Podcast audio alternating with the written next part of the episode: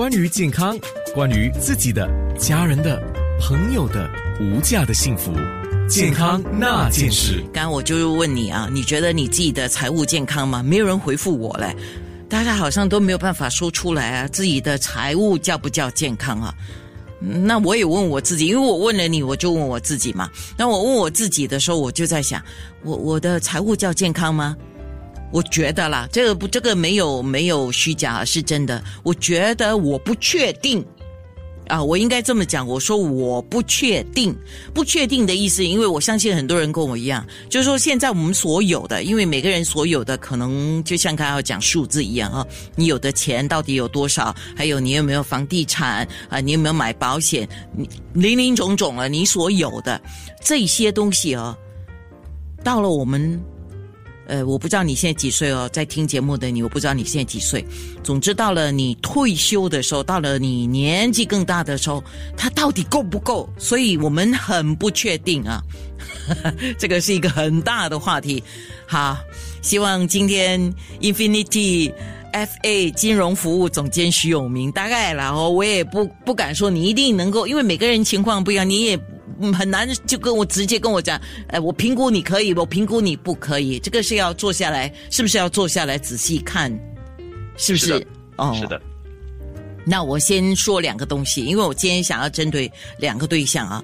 就是育有子女的家庭。我们讲育有子女啊，有些人子女一个两个，有些三个、四个，有些一个都没有。啊！但是我是锁定育有子女的家庭，因为育有子女的话，就表示你有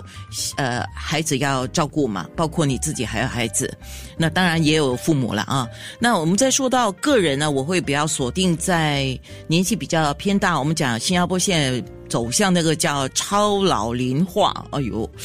超老龄化，这个是一个六十五岁以上的一个将来要有两成嘞。OK，那六十五岁上下吧，我们讲上下的长者，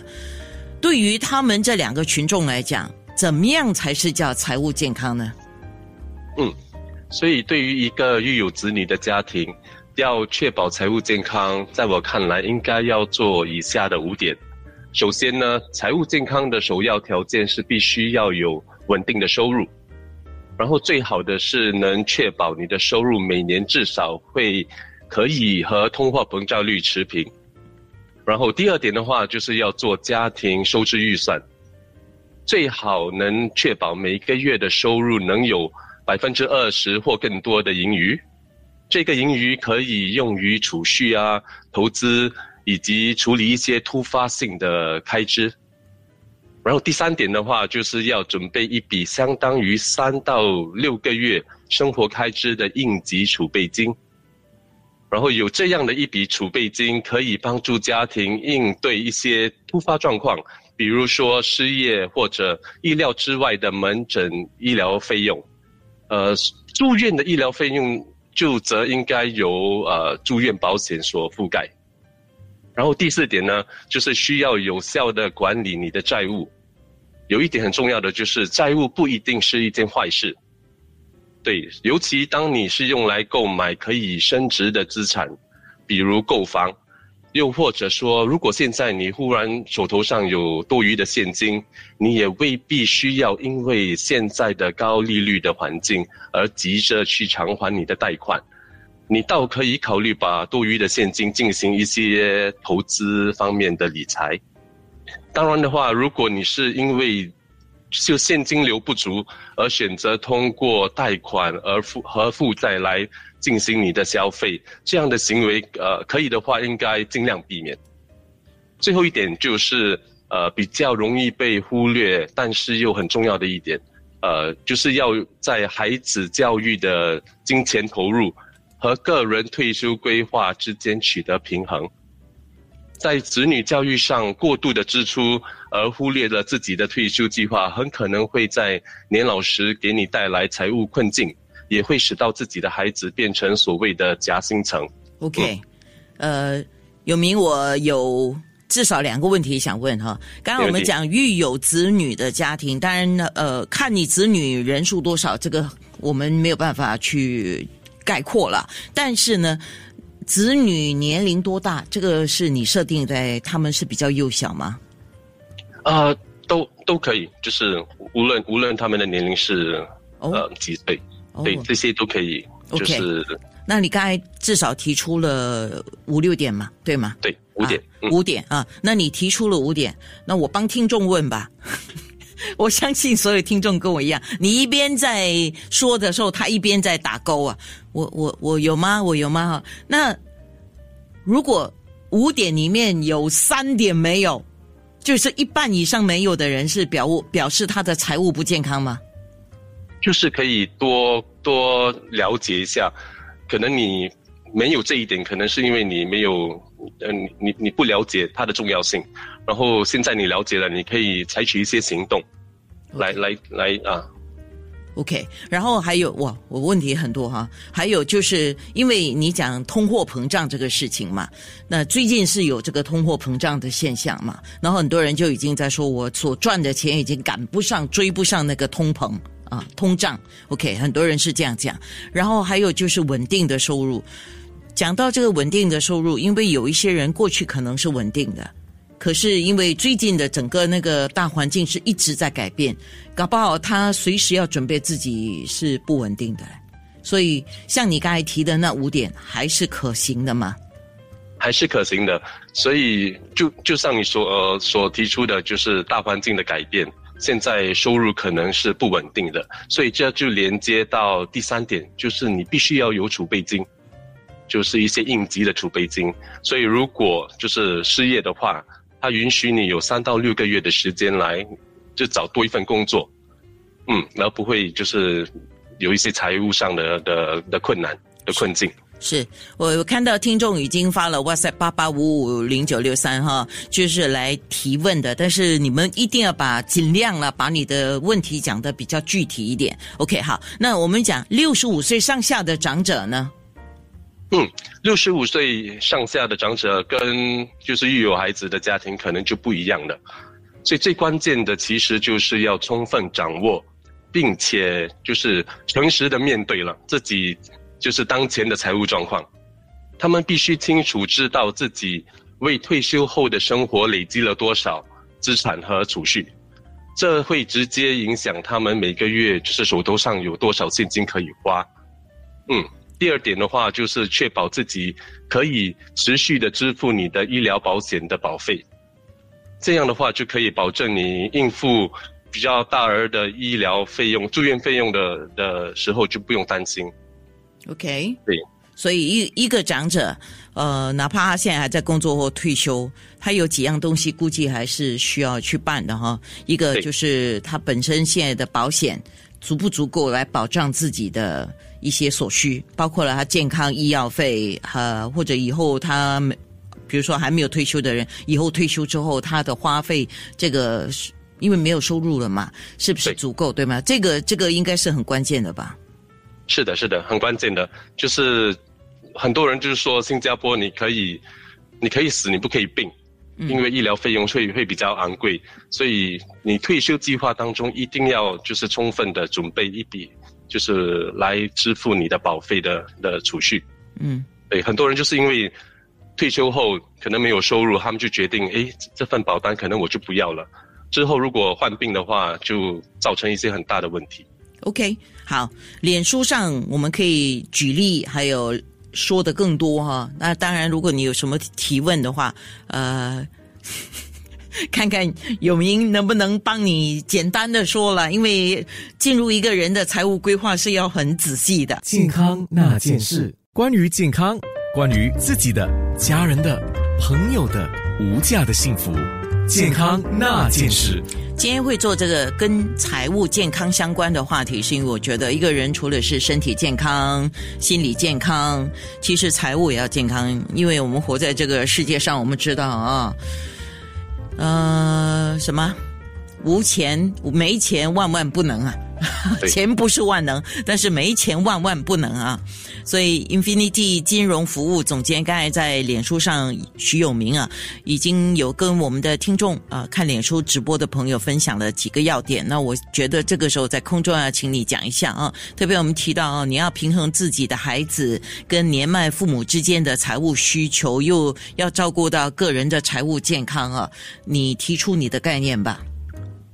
对，所以就是要，呃，要做出取舍。对，就是要务实一点。呃，因为我们都希望为我们的亲人和自己做的最好，可是资源是有限的嘛，所以就要必须做出一些一些抉择。嗯像我们刚才举了一个例子哈，就是说，如果你的孩子将来准备要到国外去留学啊，那父母年迈了嘛，呃，医药的费用你必须要准备着的啦。那可能大家都希望说，哦，能够呃住的比较舒服一点，住一个私人医院这样的一个需求吧。可是你个人作为一个夹心层，你还是要量力而为，对不对？对，量力而为很重要。呃，就对我来说嘛，现在我我觉得，如果孩子以后要到国外留学的话，我会跟他们说，他们必须要可能拿到奖学金，还是从从年轻的时候他们可以储蓄，呃，那笔就是呃读书用的费用，他们才可以考虑到外国念书。我也不会就是牺牲我自己的退休计划，拿我的退休金让他们到国外去去念书嘛。对吗？不然以后的话，当他们毕业的话，他们必须要照顾我，那时候他们的负担就就，呃，就比较大了。然后父母那方面，我就以自己的父母为例子嘛，就是一向来就是之前的十五到十五年吧，我都是为他们购买了一个能够住在私人医院的的保的保单，对吗？然后呃，就是几年前我妈妈去动一个手术，她就可以享受就是住在私人医院。可是之后，当他们年纪越来越大，保费越来越高的时候，我们就坐下来谈了一下，就是说这个已经是造成，就是给我来说是已经是一个经济的负担。然后我们要怎么就是面对面对这个这个问题了，就是要比较务实一点。所以我父母也了解，就是我还照顾我的孩子，我有自己的家庭，所以他们就建议说，不如我们把这份保单就是 downgrade 成一个可以住在政府医院。可是还是可以住在一个单人房的的的保单，然后我就觉得，诶，这样的话，如果我父母也也赞成的话，他们也支持的话，我们就这么办了吧，对吗？就是要要做一点取舍吧。OK，那如果年迈的父母啊，刚才我们也有提到，现在发现到好多年长者都可能啊，不一定是会，但是失智症的威胁啊，还有阿尔茨海默症等等的痴呆症的威胁啊，如果是万一有这样的情况啊，那如何作为一个财务健康的保障，怎么做才好呢？嗯，所以最重要的是，当你觉得自己已经开始有一些症状的话，你就必须要趁早尽早把你自己的持久授权书做好办好，对，所谓的 LPA，然后你可以跟孩子沟通，就是让他们了解，以后如果你真的是患有失智症的时候，你要你你希望他们怎么照顾你？因为很多时候，呃，父母都会了解嘛，对吗？就是如果需要孩子来照顾我，他们也会有一定的精神上的负担，还有财务上的负担。如果之前可以沟通好，呃，之后如果父母决定是把我放进疗养院，我们做孩子的如果要做出这个决定，也不会就是有这个这个负担，就是担心人人家会怎么看我们，我们是不是不孝，把孩子把把父母放进疗养院？对，所以沟通很重要。是你，你刚才在脸书直播上，你用了一两个字，我我觉得 我一直在笑。你说诚实的沟通，为什么你会特别提到诚实的沟通呢？因为有时候就是有些话父母就不跟孩子说嘛，对吗？他们他们自己所所想啊的一套啊、他们他们又不跟孩子沟通，就自己就是埋在心里，然后孩子也不会了解父母是怎么想的，所以变成两方都在就在猜对方是怎么是怎么想的。我的父母会会介意我把他放进疗养院吗？然后我的父母那边就可能就觉得，you know。如果他们不不愿意的话，他们不希望进疗养院的话，他们也可以很很坦白的说，就是如果我真的是患病的话，我已经有足够的的呃资产啊，我的我的储蓄也足够啊，请你不要把我放进疗养院，你可以就是请一个护士来照顾我，可是我要住在家里，呃，这样我们就会了解，就是他他们他们的心愿呐、健康那件事，关于健康，关于自己的、家人的、朋友的无价的幸福，健康那件事。今天的健康那件事，上节目的是我我我可以叫你正当中年吧？嗯、应该年龄差不多正当中年哈，就是金融服务总监徐永明，正当中年嘛。那你有没有想过啊？你的退休计划，我就以你自己做例子的话，你有没有想过你的退休计划？你什么时候能够退休呢？那你如果要争取在六十五岁了，我们我们比较合理一点呢，不要有些人说我四十岁就想退休，你听过很多了吧？啊，对，听过很多。啊，我们合理一点，我们说六十五岁啊，你争取你怎么争取你在六十五岁退休的时候是你的财务是健康有保障的呢？嗯，所以首先我要强调的是，退休规划的目的并不是让你一定要在某一个时间点停止工作，而是让你在到了某一个时间点，就是实现财务自由，在你想停止工作的时候，你有这个条件这么做。对，因为很多人会跟我说，我是准备活到老做到老，嗯，我不会退休的，呀，可是那那个那个不是重点，可是你要在什么时候有财务自由？然后，如果你选择退休的话，你你有你有那个能力去做，对，所以对我来说，要实现财务自由，就必须要很有意识的，就是年轻的时候就要增加你的收入嘛，然后年轻的时候也要减少你的开销，多储蓄，多投资。所以对我来说，我自己的退休计划就包括就是一些风险较低的储蓄计划，就是那些呃为了为了呃就是呃退休后的那些呃保险的那些储蓄产品啊，就是很稳定的，就是保本，然后每个月可能会给我一千到一千五百块嘛，对吗？的的的退休金。然后再加上 CPF 公积金也会有一笔退休金，就加在一起。如果你每一个月至少有千五到两千块的退休金，你就不会担心就是三餐都不温饱，嗯，所以最基本的需要都已经照顾好了。然后你可以多么的享受你的退休计划，就就靠你所投资的呃那那笔款项，它它到底增值了多少？如果就是数目比较高的话，你当然就可以多旅游啊，嗯。做一些你喜欢的活动啊，可能都可能那些就是比较贵的一些活动吧，打高尔夫球也好啊，打保龄球也好啊。嗯，那那个什么，就刚才在脸书上就有人问了一个题目嘛，就说他请问你啊，你觉得要有多少钱就能够退休了呢？多少钱？如果三餐都不愁的话，其实就可以了。因为有些人就是他们觉得退休后的生活应该很简单。是到到楼下走一走，呃，就是和朋友聚一聚，喝杯咖啡，也不不需要花到多少钱，所以对他们来说，他们可能选择比早退休，到了五十五岁可能就选择退休，因为对他们来说就是呃一个比比较简单的生活呃就好了，嗯，不需要太大的开销。所以到底多我手上有多少钱，我就可以退休，这个东西是因人而异。对。呃，那么以前不是有人说啊，你退休的时候最好你手上是有两百万这样的一个说法，你怎么看呢？呃，可能不需要这么多吧，真的。除非，呃，可是可是有些人就是，呃，他们他们的意愿就是在他们就是去世之后，他们要留下一笔遗产给他们的孩子、他们的孙子。所以这样的话，如果你说你现在已经有就是两百万的现金。如果可以拿到一个百分之三的回报率，对吗？这样你每一年能够花的就大概已经是六万块了。OK，就每每每个月有五千块来来来啊，来来哦给你退休啊的花费，然后你的你的两百万就是原封不动，哦，就会留给你的你的孩子和孙子。所以很多人你不是看到多多啊或者 Four D 有大奖金的时候，大家都希望能够去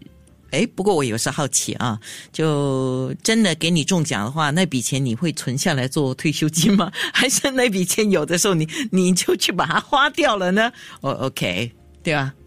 对，啊，OK，好，来，我们今天讲财务健康嘛，对每个人都很重要了。你的财务健康，不管你现在能够赚的钱多少，什么财务健康对每个人真的身心就自由了。呃，那。什么是不健康的讯息呢？就是一个警讯呢，你提醒我们一下吧。对，所以不健康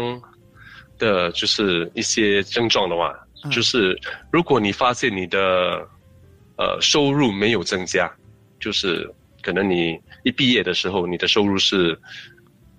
四千块吧，嗯，假如你觉得诶那时候四千块不错，可是过了十年。它也只不过就是提高到四千五百块，可能就会带来一些问题，因为因为以后你结婚生孩子之后，每个月的开支应该会增加嘛，对吗？然后第二点就是要很很很警惕的，就是你入不敷出，嗯，啊，你花的比你的收入来的高，这个是是一个很很危险的一个状况，对。然后第三点就是你发现你的银行每个月就是没有储蓄。是赚多少就必须开花花呃消费多少对，然后最后一点就是你发现自己高度的负债，对很多人就是就像你所谓的你你所提到的，他们觉得买房地产一定是稳赚的，可是如果你的债务就是太高的话，你没有办法还清贷款，每个月还贷款的话，也会造成一些啊财务上的问题，所以。就赶快要去做一些怎么样的处理呢？啊，就就是要量力嘛，就是要就是要仔细的，就是评估好你的财务状况，你有能力做哪一方面的投资啊？健康那件事。